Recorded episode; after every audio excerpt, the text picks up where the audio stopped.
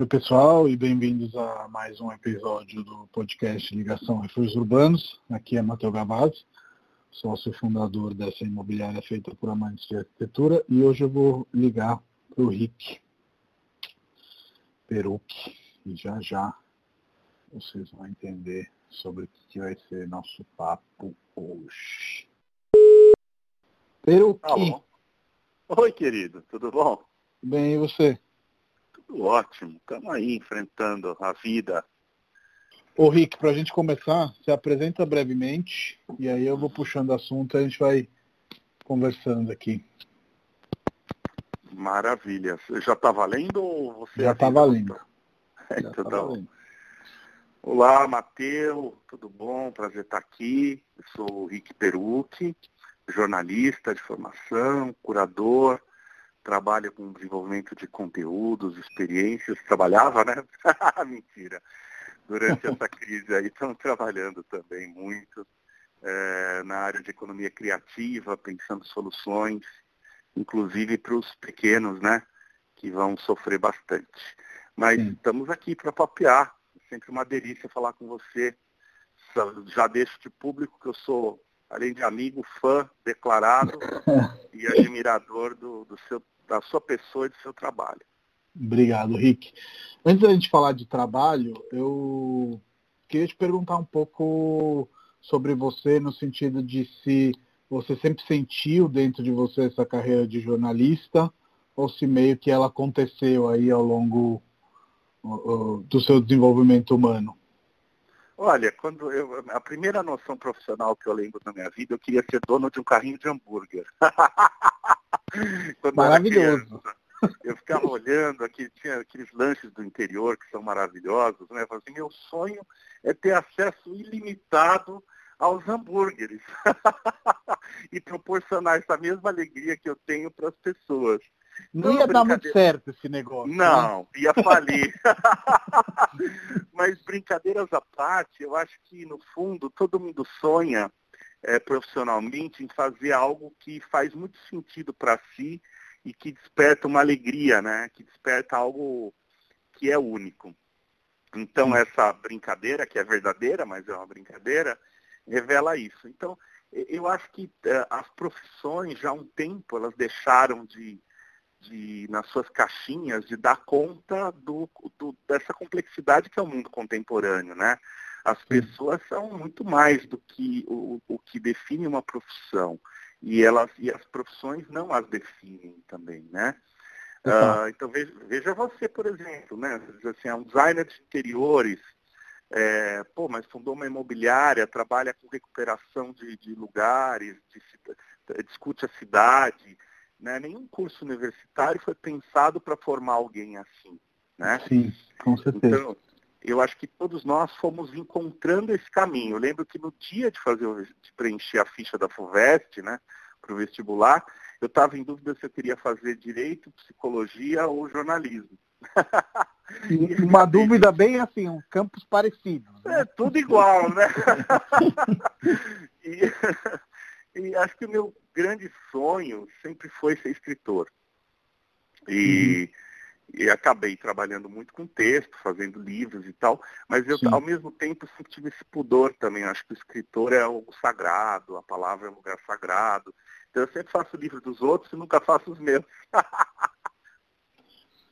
vamos, é vamos, vamos, vamos chegar lá. É, essa, nessa sua carreira de jornalista, depois, ao longo do tempo, você acabou é, é, trabalhando numa faculdade, né, que é onde a gente se conheceu, que é o IED, que tem uma, uma sede aqui em São Paulo, que é o Instituto Europeu de Design, para quem não conhece. E lá você foi o, o dire, diretor de relações né, institucionais. É, Foi por oito anos. Como que você chegou até lá e o que, que é um diretor de relações institucionais que parece um cargo pompudo, mas você de pompudo não tem nada? Que bom. Olha, o, o IED foi uma surpresa muito interessante. Eu estava fazendo uma publicação que foi pioneira, porque era uma publicação para, com uh, e com o público universitário. Era uma revista feita por estudantes universitários com eles distribuído nas distribuída nas faculdades do Brasil inteiro gratuitamente. Um grande projeto, a gente chegou a tirar 700 mil exemplares. Eu lembro que teve, teve dois meses que a gente só perdeu para a Veja e para o Jornal da Universal do Reino de Deus, em tiragem. É, e era uma operação grande e tal. E por causa do, da, da offline dessa revista, é, eu, eu fiz uma parceria com um cara que é genial, que se chama Sérgio Campanelli, é um amigo querido. O Campo é um desses gurus da propaganda, foi ele que criou lá na MCR, que é o estúdio dele, né?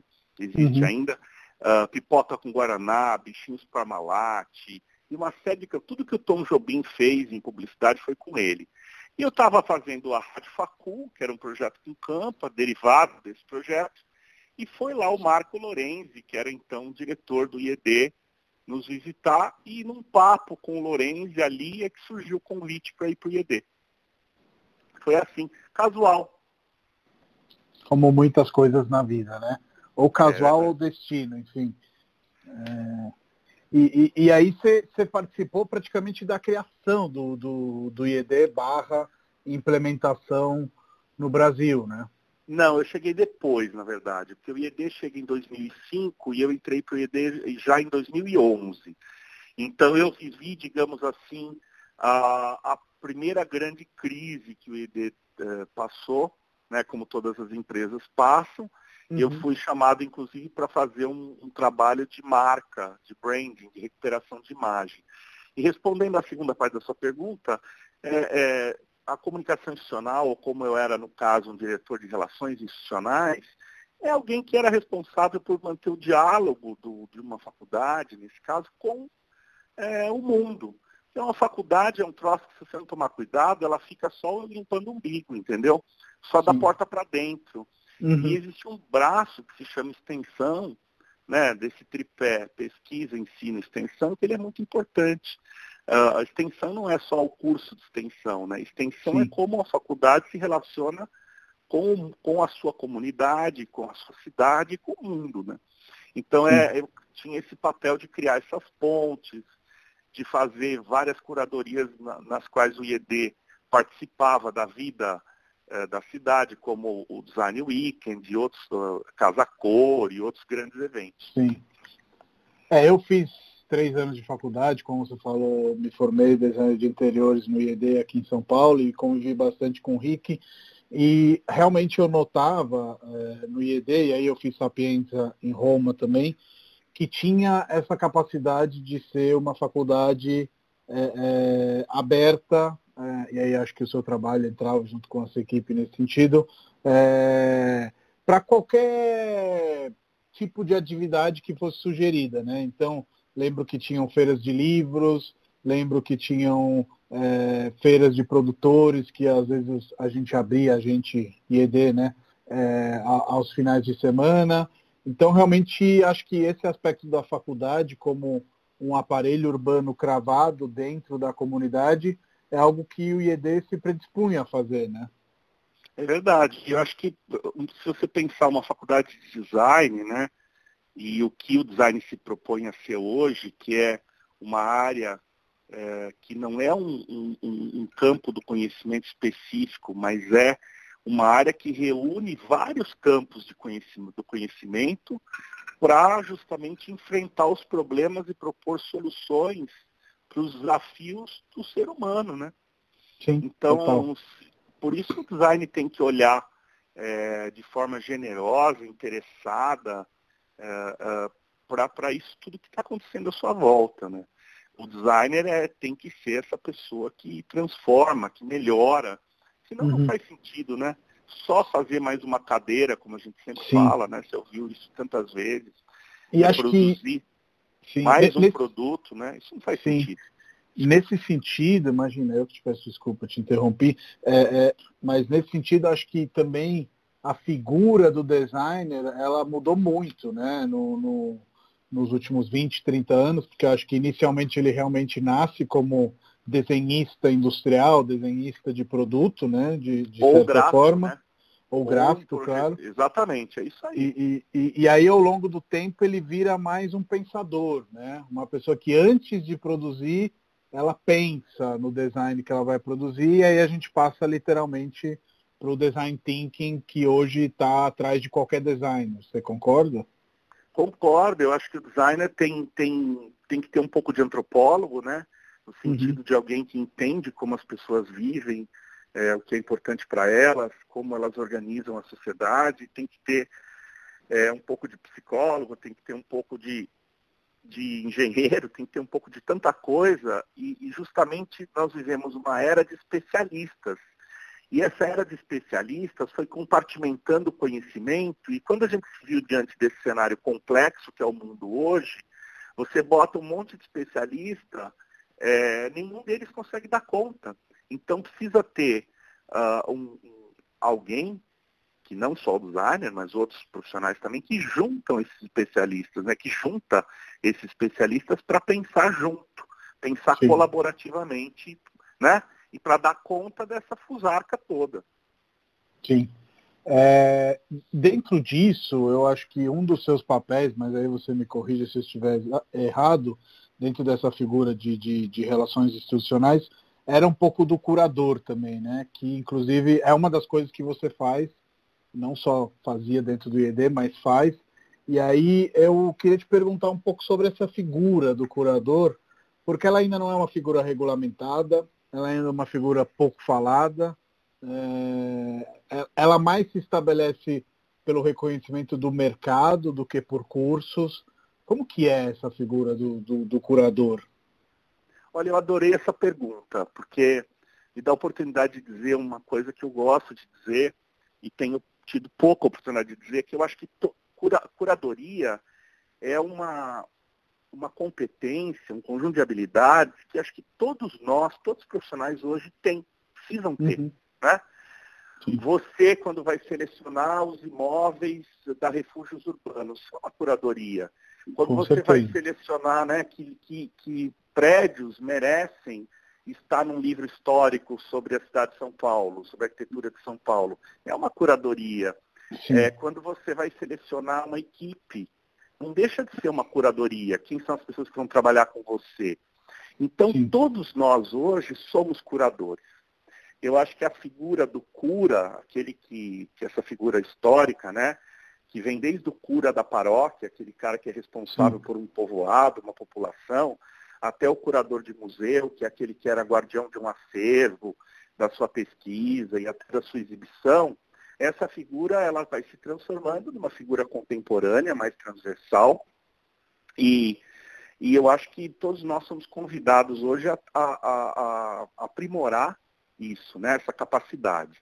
Como uh, profissional, curador, eu falo que o curador é um designer de conteúdos e de experiência. Né? Uhum. Basicamente isso, acho que é meio autoexplicativo. Então, se, se, a gente vai organizar um livro, né, vai organizar um simpósio, vai organizar um seminário, você tem que, dar, tem que ter alguém que dá um fio condutor para aquilo, dá uma narrativa. Não é só juntar um monte de gente que vai falar coisas, né? É, então aí é que nasce, eu acho, esse, essa sintonia que o curador precisa promover e também uma experiência. Hoje você precisa desenhar uma experiência, né? Uh, seja uma exposição. Qual que é o percurso expositivo? Por onde esse cara vai entrar? Quais as etapas? Que salas vão ter? Que história cada sala vai contar de uma exposição? É, de, de onde ele vem, para onde ele vai? O que, que eu quero? Que impacto eu quero ter nele? Eu vou ativar os sentidos? Vai ser uma experiência sensorial ou só audiovisual? Só com como é a maioria dos, dos conteúdos que a gente produz hoje. Ou eu vou também é, excitar outros sentidos, como o, o, o, olfato, o paladar, o tato. Então, acho que tudo isso né, dá para ter aí um, um, né, uma brechinha para espiar tudo que um curador pode fazer hoje em dia. Sim. Você falou de sentidos e eu acho que o IED e eu fiz uma faculdade na Itália que era muito teórica, que era Ciências Políticas na Sapienza, é uma faculdade muito do fazer. É, uhum. Então se, se, privilegiam muito mais as experiências é, do que somente a teoria. A teoria existe, é uma base, fica sem aula sim, etc. Mas é muito mais do sair da cadeira e fazer as coisas do que simplesmente ficar em livros. É claro que em tudo precisa ter um equilíbrio, mas essa premissa é para te perguntar se você acha que a gente está finalmente é, conseguindo mudar um pouco a metodologia escolar, né, e sair um pouco dessa questão nocionística, né, que, que, que pautou, eu acho, o pós-Segunda Guerra Mundial, é, é, e chegar num, num, num, tipo de educação que olhe mais para o indivíduo, né? Então, para que, que eu vou ter uma aula de 30 alunos e ensinar para os mesmos 30 alunos as mesmas coisas, quando cada um tem as suas peculiaridades, cada um vai ter que ser cuidado de uma maneira que possa desenvolver ali os seus talentos, especialmente naqueles anos que são os anos da juventude, onde, graças a Deus, ainda a gente não tem que produzir nada, né? Ainda não chegamos no, no, no, no ponto de querer que a molecada com 5, 6 anos já, já vire empreendedora e, e etc e tal, ou parta para o trabalho. Tomara que não chegamos nunca. É, mas você vê aí uma mudança de paradigmas, claro que lenta, né, e ainda sutil, mas eu vejo já alguma coisa nesse sentido. Eu concordo com você, eu acho que a educação está se reinventando no mundo inteiro. Um dos chapéus que eu, que eu visto né, é de autor de livro didático, eu sou autor de livro uhum. de, de artes para a escola e também agora fazendo uma coleção de integração de linguagens para esse PNLD 2021, né, que é o Plano Nacional do Livro Didático. Sim. Então, é, é eu estou é, contando isso porque eu vivo essa discussão do ponto de vista de quem está preparando o material para ser usado na sala de aula, do ponto de vista de um professor que entrou na sala de aula durante 25 anos, eu fiz 25 anos no ano passado de sala de aula, e do ponto de vista de quem estava ajudando a pensar uma faculdade, né, como era o caso do IED. E também no lado corporativo, né, no lado de, de treinamento, de capacitação, a palavra treinamento eu não gosto, no lado de formação, que é a palavra mais uhum. bonita, desenvolvimento de pessoas. Então eu acho sim que a gente está partindo por uma educação que o protagonismo cada vez maior é do aluno, ele é menos uma plateia e mais um agente ativo do seu próprio conhecimento. Isso acho que é consenso entre os educadores. Agora, fazer isso na prática não é fácil, né?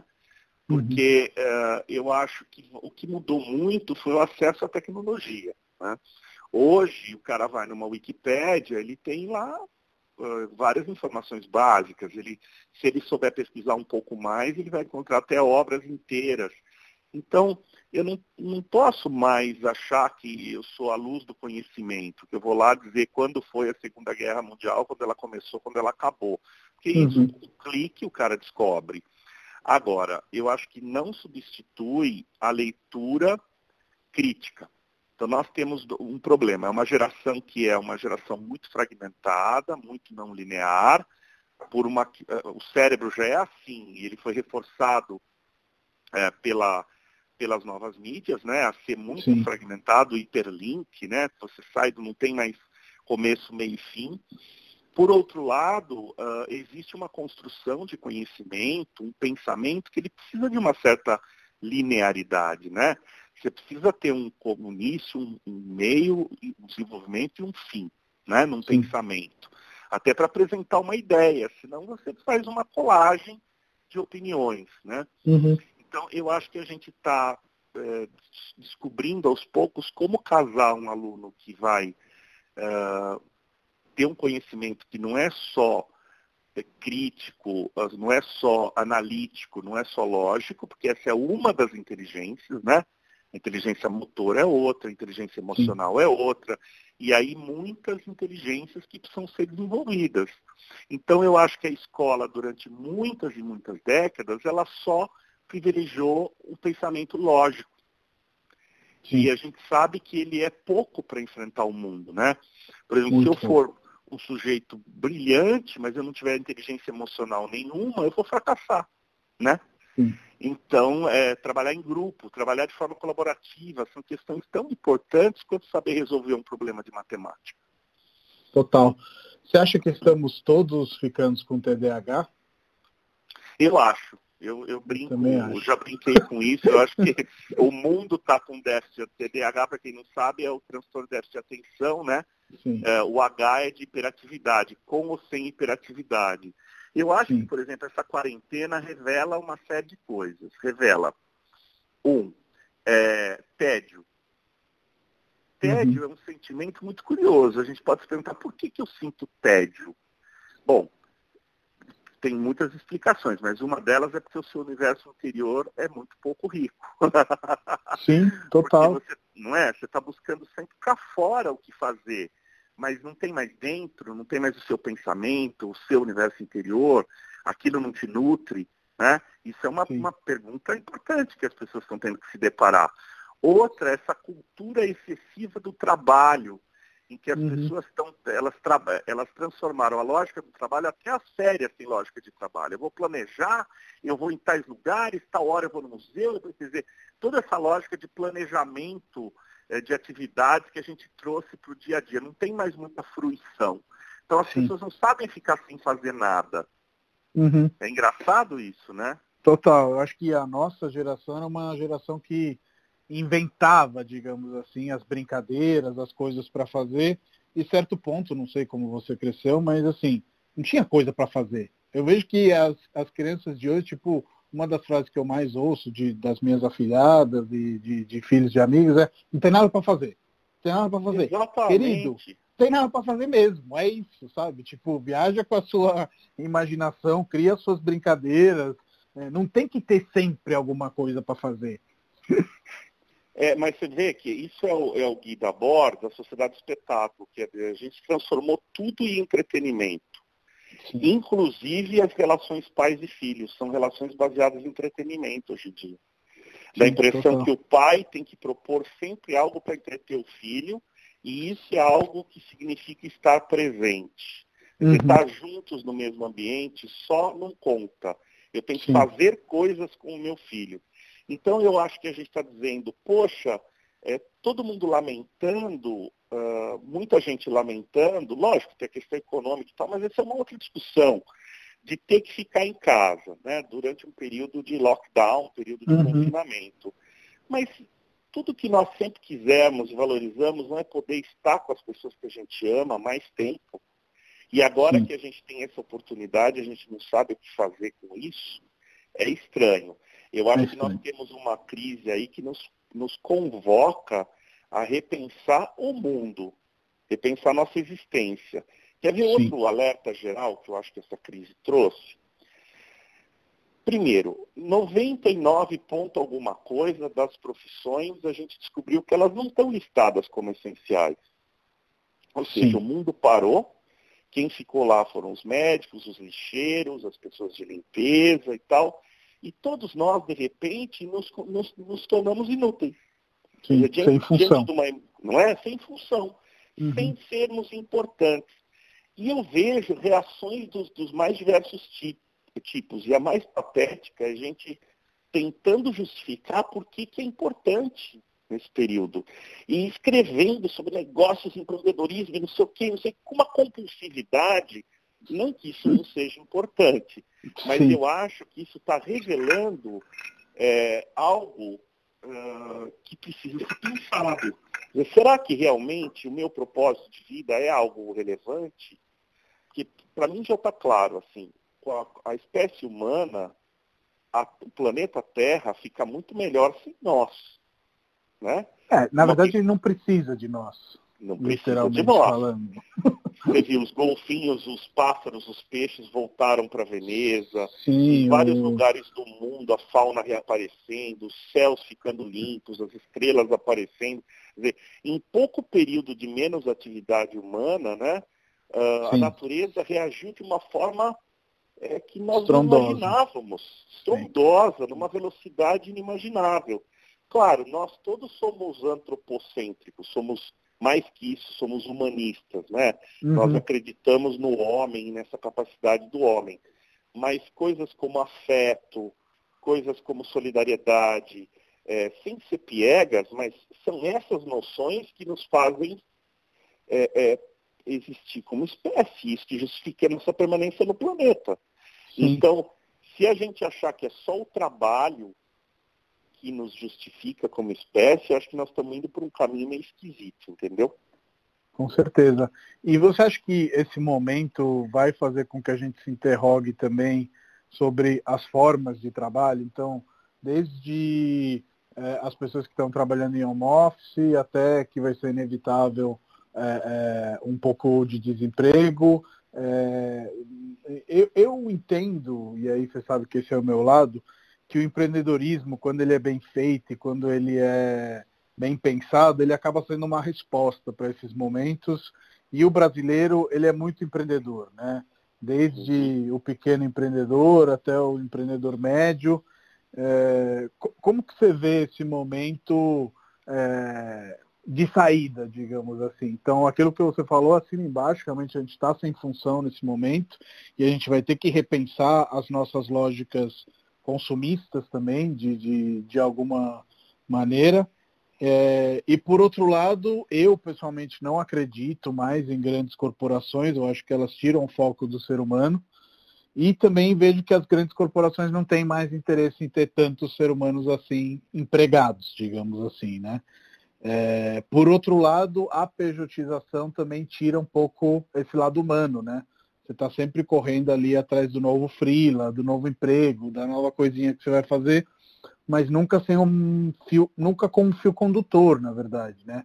E o empreendedorismo, quando ele é coletivo, ele acaba criando essas soluções humanas e financeiras para que a gente possa trabalhar com pessoas que a gente gosta e com coisas que a gente gosta e tirar um sustento disso. Eu acho brilhante a tua análise, eu tenho pouco a acrescentar a ela, eu acho que é isso mesmo. Um fenômeno que surgiu daí Bom, eu faço home office desde que eu entendo por gente. Você também, eu sei que há muito tempo tem essa cultura. Uhum. É, mas muita gente está enfrentando a experiência de home office pela primeira vez. Então Sim. o brasileiro começou a achar que quarentena era férias na primeira semana. Mas não foi só o brasileiro, não, foi gente do mundo inteiro. Sim, As reações foram bem parecidas. Uh, isso mostra uma coisa que você colocou, que é esse modelo de trabalho em que você tem uma lógica de produtividade que é completamente burra, porque ela é medida em horas e medida em presença física, tem pouco a ver com de fato produzir, a não ser o cara que está apertando o botão numa máquina, né? Ou, ou que tem tarefas muito específicas para cumprir, né, a gente percebeu o quanto essa cultura corporativa é uma cultura de, de eu, eu, chamo de performance da eficiência. Você finge que está, faz aquela cara de compenetrado de quem está trabalhando e não produz porra nenhuma. Uhum. É, produz muito pouco. E, e, isso uma coisa, né? Falando da cultura corporativa e de como as, as, o modelo das grandes organizações é um modelo mesmo, de certa forma, obsoleto, a não ser no sistema produtivo de atendimento, né? Que aí você tem a a lógica operária, a lógica dos, do serviço de atendimento, ela, ela, ela é insubstituível mesmo, né? Sim. É, então isso eu acho que, que, sem dúvida. E por outro lado, essa lógica do, do, microempreendedor que é o que emprega no Brasil. Olha os números. Não são Sim. as grandes empresas, não é o agronegócio. Nada disso gera emprego, gera renda, só concentra uhum. renda. O Sim. que gera renda no Brasil é pequenas pessoas médias empresas empregando, empregando e impactando suas comunidades. Isso já é assim. É que a gente tem todo um discurso econômico voltado para o grande. Né? Uh, toda uma lógica de impacto econômico é que um grande impacta por milhares de pequenos, mas, olhando os números, é muito claro, muito claro, que o futuro é, como você bem aponta, dos pequenos e médios negócios, e você traz na sua fala uma coisa muito bonita, que é essa lógica de rede, de se articular, de se organizar, uma lógica coletiva de empreendedorismo. Isso não tem nada de fantasioso, nem de sonho. A gente está vendo, você conhece. Eu não, não é, não é utópico. de exemplos, não tem nada de utópico. Está uhum. tá acontecendo, né? Está na prática, está tá aí. Uh, é, eu vou te fazer aí... até um, um, exemplo prático de que as únicas pessoas que nesse momento é, é, estão trabalhando e fazendo um trabalho bacana, etc., são aqueles produtores que já entregavam para mim, não estão fazendo isso agora, especificamente no momento de quarentena, tipo, sei lá, tem um amigo que é o cara que, que, que é intermediário de peixes e consegue os peixes num preço super bacana, etc e tal. Tem o cara que entrega as verduras, entrega as frutas e etc. esses caras já faziam isso antes da crise, é. né, dessa crise de quarentena, mas acho que nessa crise de quarentena eles acabaram ganhando uma certa relevância, né? E de visibilidade, né? Porque é, pessoas... visibilidade. E estão entregando, e estão produzindo, né? E estão fazendo. Eu recebi Sim. também nos grupos de, de WhatsApp várias indicações de produtores orgânicos, de pessoas que estão fazendo isso para citar só agricultura familiar, né, de pequena escala, sim, mas sim, sim. em várias outras áreas. Né? É, o que a gente tem de vantagem ano Domini 2020 é que a internet e todos esses meios de comunicação permitem essa criação de redes, né? Eu tenho o, o Guedes, que é o cara que vende para mim a verdura e a fruta, e eu indico ele para você e você começa a utilizar também. E certo ponto, o outro produtor do lado do Guedes vê que o WhatsApp traz isso e começa a fazer também. Aí surgem mais Mateus e Ricks, e aí a gente consegue organizar uma produção em massa, digamos assim, só que numa escala pequena, né? Se a gente for. E para sustentar o negócio dele, quer dizer, quase Sim. como se todos nós fôssemos cooperados e assinássemos o negócio dele. Isso Sim. gera uma lógica de vínculo, que esses caras têm problema com a produção. Eu conheço casos assim, você já deve ter visto, em que você assina um agricultor orgânico pequeno, familiar, e que quando o cara tem problema de produção, ele não entrega o que ele não tem e você continua subsidiando ele. Então, sim, são lógicas solidárias. Em compensação, se ele tem excedente, ele também te entrega excedente. Então, acho que nós temos realmente temos um mundo novo pela frente. É, e... Mateu, eu gosto muito de citar uma charge do, do, da Laerte, que ficou conhecida, tem duas, uma é, é, é, todo mundo acho que já viu e outra muita gente viu, mas não todo mundo. A que todo mundo viu é uma imagem assim de uma grande ficha telefônica daquelas antigas que a gente viu vindo assim como se fosse um meteoro e o texto é vai cair a grande ficha. Uh, e a outra, que eu acho mais legal ainda, é um diálogo que é assim, ué, mas não disseram que o mundo ia acabar? Aí o outro sujeito responde, pois é, acabou. Esse aqui é outro.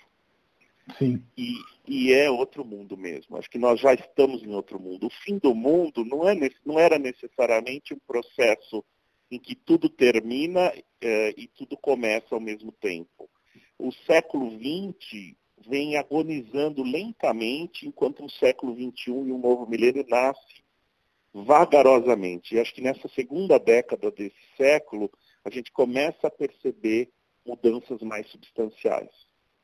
Sim. É, que papel tem a arte, né? Eu sei que você é um grande apaixonado de arte, que inclusive você tem um mestrado, é isso? Em história é, um mestrado da estética, que eu qualifiquei qualifiquei, mas não defendi. Fiquei quatro anos na USP, mas dei aquelas surtadas no fim do mestrado, eu só qualifiquei, mas não defendi. Ou seja, fiz 90% do trabalho e não tirei o certificado. Então estamos juntos eu... que eu fiz 90% de ciências políticas e não, não fiz o TFG. É, mas que trabalho, que trabalho não, que papel tem a, a, a arte nesse momento também de, de recolhimento, de reflexão, enfim, de sofrência também, porque vai ser um momento difícil também, né, de mudança de paradigmas econômicos que eu acho que vão acontecer no globo inteiro.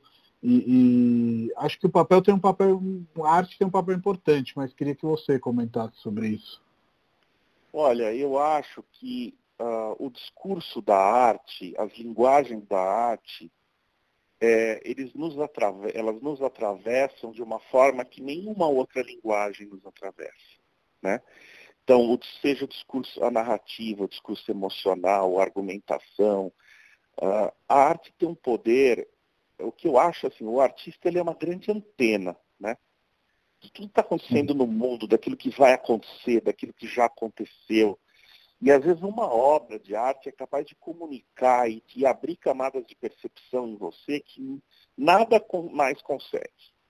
Então eu acho que eh, primeiro está ficando sempre, sempre é claro para a gente que existe uma diferença entre arte e entretenimento, né? Uh, embora às vezes essa diferença se confunda bastante, mas aquilo que é arte, ele não necessariamente tem essa lógica de fazer a gente passar o tempo, de ser algo agradável que a gente consome durante meia hora, uhum. mas é algo que realmente nos toca de alguma maneira, ou como você disse, seja o sofrimento, seja a alegria, seja uma percepção de tempo, é, seja, eu acho, por exemplo, que essa arte, do, essa, essa tirinha do Laerte é a arte. Sim, né? com certeza. E, e, consegue sintetizar um, pensamento que a gente precisaria de horas para explicar. Né? Assim como tem, eu acho que tem uma geração inteira de novos artistas no mundo inteiro, fazendo uma arte que a maioria das pessoas não está vendo, além dos grandes mestres que estão aí, né? É, mas tem muita gente nova e boa na música, tem muita gente nova e boa nas artes visuais, no cinema, em todo canto. E eu acho que a arte é necessária, sabe? Ela é, ela é algo, inclusive aquilo que a gente estava dizendo sobre justificar nossa espécie no mundo, eu vejo poucas coisas que consigam justificar tão bem o que é humano mais do que a arte consegue, sabe? Parece que aquilo é o melhor que a gente consegue fazer. Tanto que é o melhor, como todas as nossas questões de consumo, de produção, todas elas foram ficando obsoletas. E nós estamos aí com uma obra de Caravaggio que nos atravessa por 500 anos. Né? Sim. E isso merece Sim. ser guardado. Por quê? É, porque no, no caso de Caravaggio, eu acho que é uma questão de intuitivamente belo, né? Uma coisa que, é, diferentemente da arte contemporânea, por exemplo, onde às vezes você tem que ir atrás de uma explicação após um incômodo inicial, né? De, de, de ser impactado pela obra, uhum. essas artes visuais é, é, do, do Renascimento mesmo, enfim, é, Caravaggio, Rafael, Michelangelo, etc., são coisas que você não precisa ser graduado para entender. Não, hoje, tipo mas veja, um Caravaggio na época, e alguns deles causavam um certo estranhamento. Sim. Olha, sim. olha o que fez o, o cara, né, para mim, essa grande expressão do barroco, que é o Caravaggio, olha o que ele fez. Ele pinta um quadro que é a dormição de Nossa Senhora, a partir de uma prostituta que morreu afogada no rio, que era amiga dele. Uhum. Então, Caravaggio é um revolucionário. Em vez de pintar é, é, Santas. reis e rainhas de é. Santos, ele pega uma prostituta Sim. afogada e pinta como se fosse Nossa Senhora. Aquilo foi um Sim. escândalo na época em Roma. Né?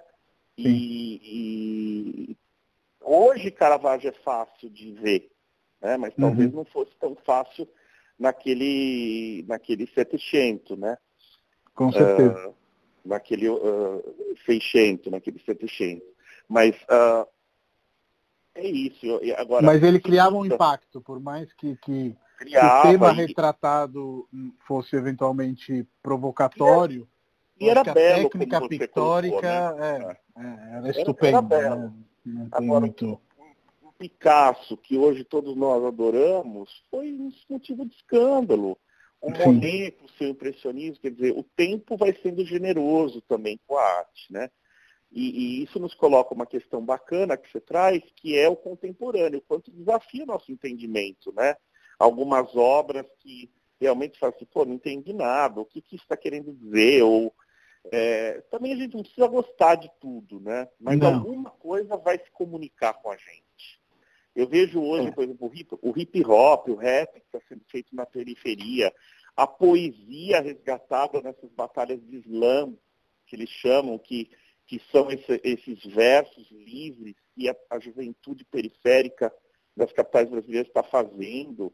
É extraordinário isso, os grupos de dança, de rua, é, e por aí vai, sabe? Na música brasileira, tanta gente nova, boa surgindo. É, é isso. Eu acho que a arte ainda nos salva. Com certeza. E, e, falando um pouco de arte contemporânea, já que a gente tocou nesse assunto, é, você tem uma leitura é, de que é, ainda ela está muito na mão de alguns poucos players ou o, o fato das redes estarem sempre mais presentes permite ao jovem artista aí conseguir produzir e vender a própria arte. O que eu quero dizer, nos anos 50, quando nasceu a, a, a arte contemporânea, ela nasceu também com foco de mercado, né? Ou seja, sendo muito raso no raciocínio, já tinham sido comercializados todos os Renoir e Matisses e etc. E se você quisesse colecionar arte, você iria ter que precisar de novos artistas, digamos assim. E aí a arte contemporânea, como também arte replicável, né? Se a gente pensa em Andy Warhol como mestre desse tipo de movimento, chega um pouco para preencher esse vazio, né? De certa forma. Como você vê a evolução disso? Olha, tem vários aspectos aí, vou ser bem breve. Um deles é é, a arte ainda, existe um mercado de arte, a arte ainda é uma coisa elitizada, como, uhum. uh, como circuito de galerias, museus, etc. Sim. Por outro lado, a cultura digital, se você pensar que seguramente mais de 90% das obras que você conhece, você nunca viu. Sim. Né? Mesmo você que foi em muitos museus na Europa, eu tive oportunidade em alguns. É, minhas viagens, quando eu tenho, posso viajar, é isso, é para ver, ver arte. Mas uh, tem muito quadro do Caravaggio que você nunca viu pessoalmente, mas você Não, conhece. Só livro, né? sim. Uh, já que a gente falou de Caravaggio, o Van Gogh, quantos Van Goghs você conhece, quantos você viu? Entende? Então a cultura digital. Um punhado. Um punhado. Um punhado acesso. que eu conheço pessoalmente, né? Não é? E que são experiências realmente magníficas. Não dá para comparar com a reprodução, né? Você está diante de um quadro. É uma outra sim. experiência. Mas, como, como repertório de imagem, nós somos uma sociedade de imagem. E a internet democratizou definitivamente o acesso ao repertório de criação de imagens do, da humanidade. Isso é uhum. extraordinário. Sim. Por outro, você tem um circuito paralelo. Então você tem o grafite, que é uma talvez seja uma das grandes artes contemporâneas, o grafite. Sim, com certeza. E ele é gratuito e está na rua. Então, é, veja, ao mesmo tempo que a gente tem um circuito super elitizado, a gente tem um super democrático, a gente tem um acesso que a gente não tinha antes, a gente tem uma quantidade muito maior de novos artistas produzindo proporcionalmente o que a gente tinha nos anos 50, que era uma profissão muito elitizada, né? É, hoje uhum. você tem mais artistas em números buscando valor de mercado. Eu acho que o que é difícil é viver de arte. E a gente Sim. precisa pensar muito sobre isso ainda, como, é, como criar mercados maiores para a arte. Acho que isso é um tema de, um, de uma conversa ainda, uma outra conversa longa, mas a, a, a, eu acho que tem essas várias vertentes aí na sua pergunta. Sim. E, e, e, nesse panorama, Rick, e aí não sei se você quer responder só a nível Brasil, a nível internacional, qual o papel do museu hoje? Porque hoje o museu ele está muito desfavorecido, né, com relação a, ao mercado da arte de maneira geral, que hoje sempre gira em torno de cifras altíssimas. Também não se tem muito dinheiro para investir em novos artistas. Por outro lado, se eu invisto só em novos artistas, eu não vou ter ali obras para poder trazer público. Enfim, é um, um, uma matemática bem interessante essa dos museus nos dias de hoje, né? Adorei matemática. O, é, é, eu acho que é isso, você, você revela na tua pergunta uma, uma, um problema que ele existe. Eu acho que os museus que deram certo são os museus que partiram para a espetacularização, para criar é, grandes espetáculos de exibição de arte. Inclusive, você vê essas duas mostras da Vinci que teve agora, elas tinham realidade virtual, Sim. realidade aumentada, quer dizer, você tem que transformar aquilo numa grande atração. Então, o museu hoje que tem visitação em massa, ou ele tem acervos muito importantes, como é o caso do MoMA, uh, da National Gallery, do Louvre, que você vai lá para ver aquelas obras, que uh, isso nunca vai sair de moda, né? Você nunca vai deixar de querer ver a Mona Lisa, né? Porque aquilo faz parte da, é, nos define como, como civilização. Uhum. É, por outro lado, os museus que estão achando alternativas, que têm acervos e obras menos icônicas, são museus com mostras temporárias e que estão fazendo esse espetáculo, trazendo o público. É, por outro lado, você tem museus de coisas novas, né? novos museus, como o Museu da Manhã no Rio, por exemplo, é, que é um museu que traz um outro tipo de experiência. Eu acho que o papel do museu, que é essa grande reflexão sobre o cubo branco que a gente fala na história da arte, que é a igreja da arte. Né? O que, que é um museu? É um templo que você constrói para botar a arte dentro para que ela seja reverenciada. Então, a próprio conceito de arte hoje já está em briga com o conceito de museu, você concorda? Porque assim, né, a gente não, não, isso é um pedaço do que a gente entende por arte. É, não dá para definir a arte, até porque o museu é um fenômeno relativamente recente, né? É, uhum. É, é um fenômeno prático, é, praticamente do século XX, os museus, Sim. como eles estão aí. Né? Então eu acho que uh, vai haver lugar para o museu sempre, ele está em reinvenção, uh, faz parte da nossa sociedade ter que subsidiar e financiar os museus, porque eles são grandes guardiões assim como as bibliotecas, da nossa cultura, da nossa história, mas também nós não podemos criar lugares de velharias que, de uma forma desinteressante, que ninguém tenha queira acesso. visitar. Como, como que é? Que ninguém queira visitar, né? Que ninguém... Isso, que ninguém queira visitar. Então, eu acho que uma, um dos papéis do curador, retomando aquele tema, é encontrar temas contemporâneos, jeitos novos de exibir, para que as pessoas tenham contato com isso. Né?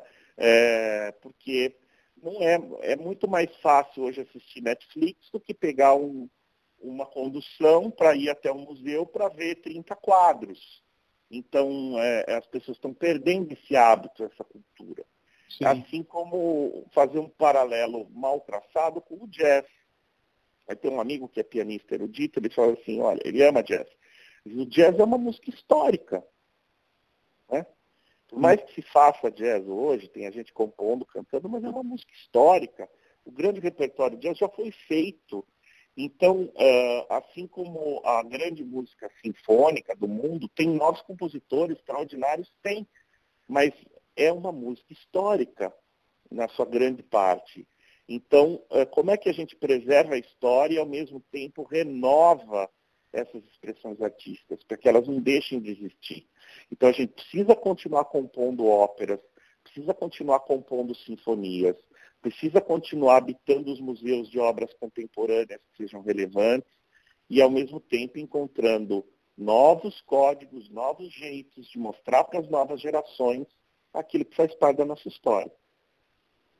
Sim. E nesse momento, você acha que as teorias, aspas, teorias de soft power, né, que estão ligadas também ao mundo da arte, no sentido de como a arte modela o nosso pensamento, etc., ficaram no século passado ou esse é um conceito que, que ainda faz sentido? Não sei se você responder essa pergunta. Eu acho que, que a questão toda do soft power ela está muito presente, né? É, o que eu acho sobre isso uh, é que nós, como país, estamos perdendo uma oportunidade extraordinária. O maior artigo de exportação que o Brasil tem não é soja, uhum. é a uhum. música brasileira. E não existe nenhum plano uh, de expansão internacional de negócios consistente que não tenha sido acompanhado de um projeto de expansão cultural. Você vê o sucesso dos ingleses, dos americanos, inclusive dos chineses, que colocam o Instituto Confúcio deles em todo lugar do mundo. O Brasil parece que não consegue sair da lógica de commodity e entender que o soft power é, que a gente tem é a nossa cultura, né? E que é, é a cultura que puxa o consumo de uma série de questões, do turismo, dos produtos regionais, da gastronomia, da culinária, de tudo aquilo que é de denominação de origem. A Itália não foi isso, uma grande expansão cultural internacional puxada pela venda de produtos. Sim, mas total. Uma, a França não foi isso, só que a gente continua achando que a cultura é coadjuvante aqui. A gente continua achando que é a soja que tem valor. e aí é a, a gente comete o erro de ficar refém da Bolsa de Chicago e dos valores da soja e das commodities e sempre está ali como vagãozinho de uma outra locomotiva, né? Então, se sempre. a China para, a gente acaba não vendendo mais o minério e a soja para ela e a gente entra numa crise, né? Uma das coisas que, que esse assunto me, me, me revela, eu sempre tenho essa conversa, é que hoje o maior poder, além de estar na cultura, eu concordo perfeitamente com vocês, sempre brigo com isso até com os italianos, né, que sempre vivem reclamando, etc. É, é que o, o, dinheiro, se a gente quiser ser pragmático, hoje está nas ideias. Então a grande oportunidade desperdiçada, que é também parte disso que você está falando, é a gente não educar todo o nosso povo para poder ser produtivo do ponto de vista das ideias, para que essas ideias possam libertar todo mundo e todo mundo possa viver dessas ideias. Lembrando que quando as ideias são produtivas, é, é, a gente vai para muito além de Brasil. Né? Então, hoje quem criou um Facebook da vida, um Twitter, etc., ganha dinheiro e capta dinheiro em escala mundial. Né? É uma economia globalizada em que as ideias se globalizam. Né? Exatamente. Então, é, é, realmente um desperdício, acho que não tem outra palavra. Pra, pra... É um desperdício total, porque nós não conseguimos entender a lógica de geração de valor. Eu acho assim, nós estamos muito focados no acúmulo de capital, capital tangível, e uhum. na exportação de commodity. Esse modelo é um modelo velho. Uh, a lógica de geração de valor, para mim, ela tem três momentos. Um é o valor agregado, outro é o valor compartilhado e outro é o valor percebido. Como eu trabalho essa questão. O valor agregado é muito simples de entender. Nós perdemos uma grande oportunidade quando nós privatizamos as companhias de minérios, por exemplo. O Brasil não precisava ter vendido essas companhias por alguns bilhões que não representam nada. O dinheiro que a gente vendeu, uma Vale, por exemplo, é o dinheiro de faturamento da Vale de um ano agora. Uhum. É nem isso. É, nós tínhamos que ter feito assim, está aqui, a Vale custa um real. Um real. Qual que é o compromisso de quem comprar? Transferir tecnologia para que a transformação do minério seja feita aqui. Nós vamos exportar é, a aço e não minério de ferro. E o governo tem 40%, o povo brasileiro tem 40% de ações e golden share, ou seja, não precisamos de 20 mil mecanismos reguladores, basta uhum. a gente ter golden share, a gente veta Sim. qualquer ação predatória. Então, veja, uma, essa é uma lógica diferente, é uma lógica de assim, eu não vou vender por alguns bilhões, eu vou ganhar trilhões com esse negócio. Primeiro, Sim. o meu país vai vender um produto mais caro, eu vou deixar de vender minério de ferro para a China para comprar aço. E Sim. parece que, não sei, é tão simples, é, é, uma coisa tão, do ponto de vista estratégico, é, é, é, é básico e a gente não consegue fazer. A lógica do valor agregado é essa. A lógica do valor compartilhado, que eu acho que isso é uma coisa que você fala sempre, uh, no meu negócio eu tenho que olhar para todos os elos da cadeia. Se todas as etapas não forem impactadas positivamente, não é um bom negócio. Então, o, o, vamos supor, quer dizer, você é, reforma imóveis. Se o cara, se o teu pedreiro não for um cara que ganha bem, é capacitado, tem, é feliz e tal, o teu negócio não pode ir bem. Né?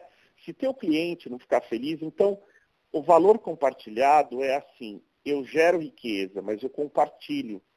Porque a outra Sim. alternativa é concentração de renda. E o valor percebido são as narrativas. Porque se eu não conto para as pessoas o que eu faço, se eu não transmito isso como ideia, se eu não vendo, não empacoto, é, que é, aí é muito soft power, sabe? É, é, o, é o bom marketing. É o, se eu não fiz, não, se meu valor não for percebido, eu não gero valor. Isso é muito claro. Você vai no supermercado, tem três queijos. Aí você olha, lê a historinha de um queijo. Esse uhum. queijo foi produzido no Vale do Ribeira, embebido em, em cera é, de Sim. abelha, que faz uma embalagem natural. Eu vou pagar duas vezes o preço daquele queijo. Não me Sim. importo de pagar, porque tem valor percebido nele. Então eu acho que trazendo essa reflexão da, da dessa cadeia de geração de valor, eu acho que é isso. É isso que a gente está perdendo. Estamos perdendo nos três níveis, tá? E você estava falando para mim, antes da gente começar, e acho que tem a ver com, com esse discurso, você está se envolvendo com um projeto que chama Empreendedores Compulsivos. Você é, quer falar um pouco? Ah, eu tenho orgulho de ter sido convidado pelo Ale, é, pelo Ale Saad, pelo Ale é, que é o fundador dessa história, do Empreendedores Compulsivos, é um grupo de empreendedores que se organizou de forma coletiva, cada um faz uma coisa, tem algumas iniciativas conjuntas. Eu sou o café com leite ali desse grupo, todos grandes professores, autores, gente que empreendeu, quebrou, se reergueu. que ensinam outros empreendedores. Então agora a gente está fazendo inclusive um podcast que se chama Compulsivos, que tá, pode ser encontrado aí também nas plataformas de podcast. Eu participo de um programa que deve estar para ir ao ar logo. E do que, que vocês falam? Só para o pessoal se ligar e querer clicar play lá. Olha, no podcast, essa primeira temporada é sobre prazer compulsivos, apresentando os, alguns dos participantes, né? Mas o, uhum. o no caso do, empreende, do compulsivos como um todo, como grupo, você tem gente especializada em liderança, gente especializada em, em, em, em metodologias, gente especializada em gestão. São diversas competências e habilidades aí reunidas nesse grupo. Digamos aí que, que é uma orquestra que em cada um toca um instrumento. Bacana. Ao longo aqui do nosso podcast, você, falou de de, da importância da, da, leitura e da importância do, da leitura crítica, né? E aí a consequência da leitura crítica é o pensamento crítico. E você é um grande leitor e no início também você falou que gostaria de ter sido escritor é, e é escritor também é, de livros didáticos, mas escritor que eu digo escritor mesmo, né? Escrever seus livros. É, Conta um pouco disso, seja da importância da leitura crítica, seja um pouco do, do, do, das suas vontades de escritor, por que, que você não se joga, enfim. Olha, vou começar por essa história da cultura da palavra. Né? Nós tivemos aí, o, o Aristóteles diz o seguinte, pensamento é imagem. Então, se você imaginar uh, que Aristóteles dizia isso, a nossa civilização ela é fundada na imagem. Né? Uhum. E a uhum. própria palavra, de forma gráfica, ela é uma imagem. Mas nós tivemos alguns séculos, poucos séculos, em que a cultura do texto foi mais importante do que a cultura da imagem. Né? É, mas poucos séculos. Se você pensar, sei lá, até o século XV, ninguém sabia ler e escrever. Né? Até o século XX, ninguém sabia ler e escrever. Só a nobreza e o clero liam e escreviam. Né? Então é uma coisa muito nova essa coisa da, da cultura escrita. Ao mesmo tempo, nós produzimos é, de Shakespeare, de Camões até é, Chico Sá, nós produzimos aí grande, uma grandiosidade de, de obras. E a literatura é um mundo, né? um mundo do imaginado, é um mundo em que a gente consegue é, dialogar com o autor, porque tá, tem tantas entrelinhas, tantas catedrais a serem construídas, né? Pegando essa Sim. crise que a gente tem agora, você vai para o Albert Camus, A Peste, você vai para o ensaio sobre a cegueira do Saramago. É, esses livros expõem situações semelhantes aos que a gente está vivendo, né? Uhum. Olhar para a arte, olhar para a história nos permite entender um pouco mais uh, o nosso momento.